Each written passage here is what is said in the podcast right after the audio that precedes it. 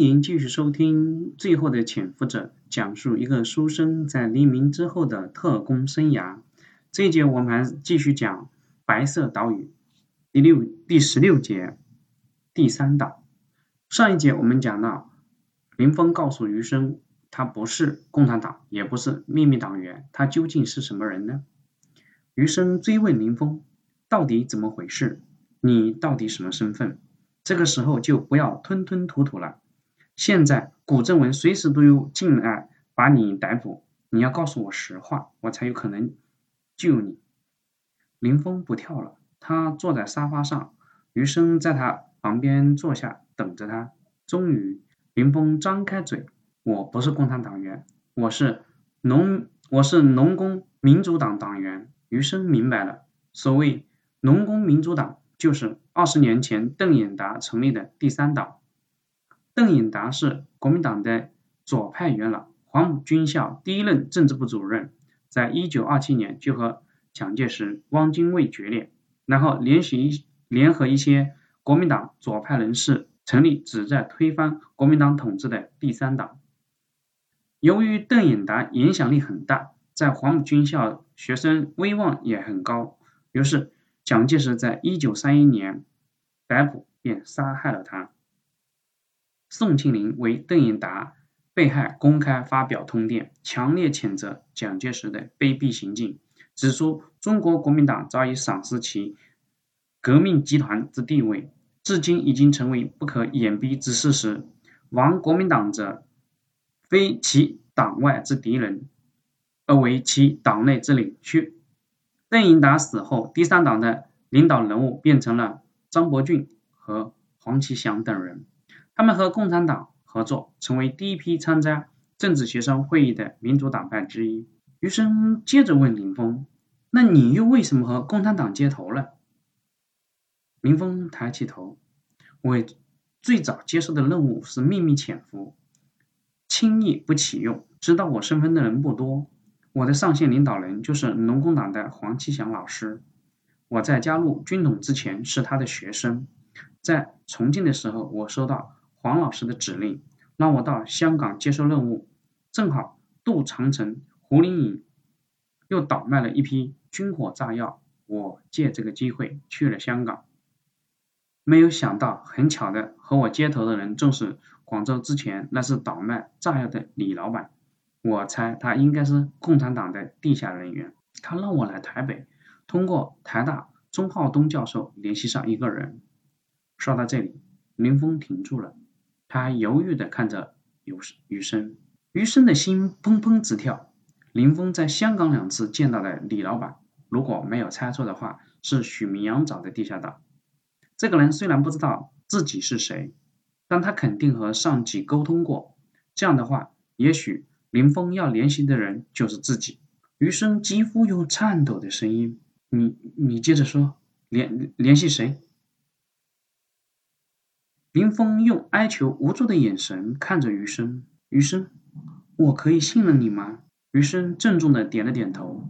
我不管你是谁，你的身份，我都会保护你。林峰接着说：“我去找过钟浩东，他没有出面，而是让他的学生林正亨和我接头。林正亨不了解那个人是谁，他说可能是台湾工委武装负责人张先生。”具体叫什么，他也不知道。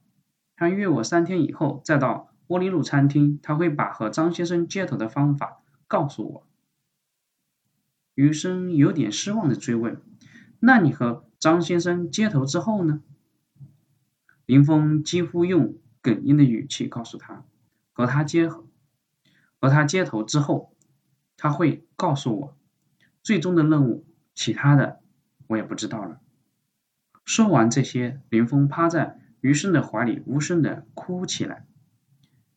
余生理解他，一个特工将自己的任务和秘密袒露到不是自己的同志面前，即使是自己的熟人，那种失败感和屈辱感都是非常让人心痛、难以忍受的。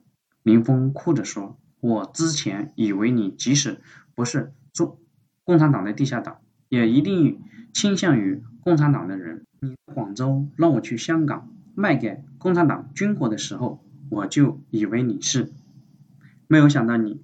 林峰说不出话来，余生轻轻地拍着林峰的后背，轻声告诉他：这几天你还像正常人一样继续上班，那个和林正亨的接头先不要去，我这几天打探一下，我会保护你的。林峰在余生怀里轻轻的点点头，余生叹了口气，将他抱得紧了一些。其实余生心里清楚。如今最好的保护办法就是尽快让林峰返回大陆。如果无故行动，这会打草惊蛇，这敌人加快行动反而适得其反。自己需要一个万全之策才能去做。第二天刚上班，叶湘之就把余生叫到了自己的办公室。余生心里有些忐忑，还是镇定的敲开了叶祥之的办公室门。叶祥之热情的叫余生坐到自己的对面，然后还亲手给余生沏了一杯茶。这种待遇余生从来没有过，一时也不知道该怎么办。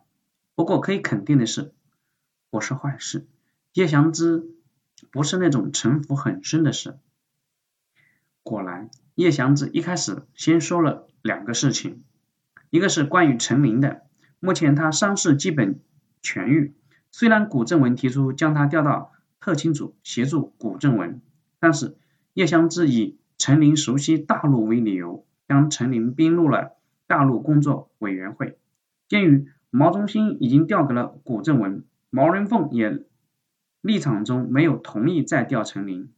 叶湘之要求余生尽心把陈林的工作安排一下，先做一些文案工作，写一写敌情报告，就像。张国焘刚来军统做的事情是一样的。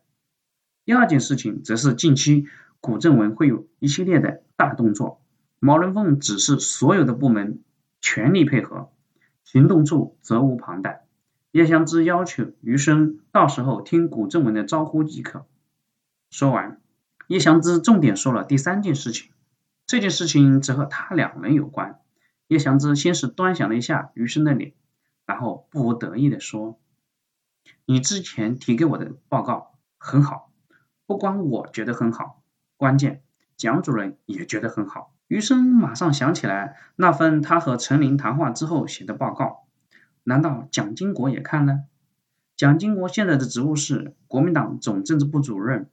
叶湘之很高兴，上次蒋经国到我这里，偶尔看到这份报告，他当时就表示这个报告和他的想法不谋而合。甚至更为到位，所以他把报告拿走了。前几天在国防部情报机关的会议上，他将这份报告拿了出来，重点夸奖了你，还有我。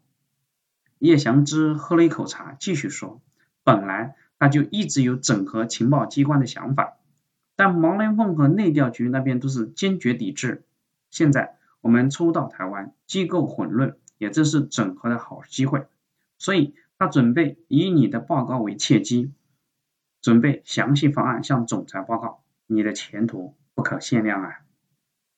余生想了想之后，那毛局长就轻易答应了？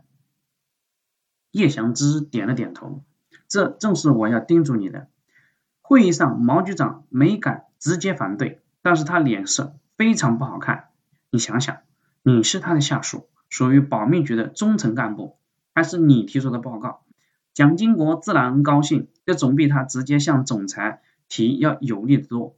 毛局长心里可想而知，所以最近你要小心一些。毛局长这个人心思重，睚眦必报，我怕你吃亏。余生心里压了块石头，自己出事不怕，可自己一旦出事，林峰就彻底没了保护。想到这里，余生直接问叶祥之。那您呢？不担心毛局长也针对您吗？毕竟这这这中间，叶祥之本来就和蒋经国走得近，他满不在乎的说：“我我马上要提少将了，和他毛局长平起平坐，他不敢把我怎么样。你放心，如果毛局长针对你，我自然能从我的角度为你开脱，只要我能做到的，你可以不用担心。”余生多少有些感动，多谢处长栽培。余生能有你这样的师长前辈，不胜荣幸。好这一节我们就讲到这里。我们安排林峰呢，请接着往下听。谢谢你的收听。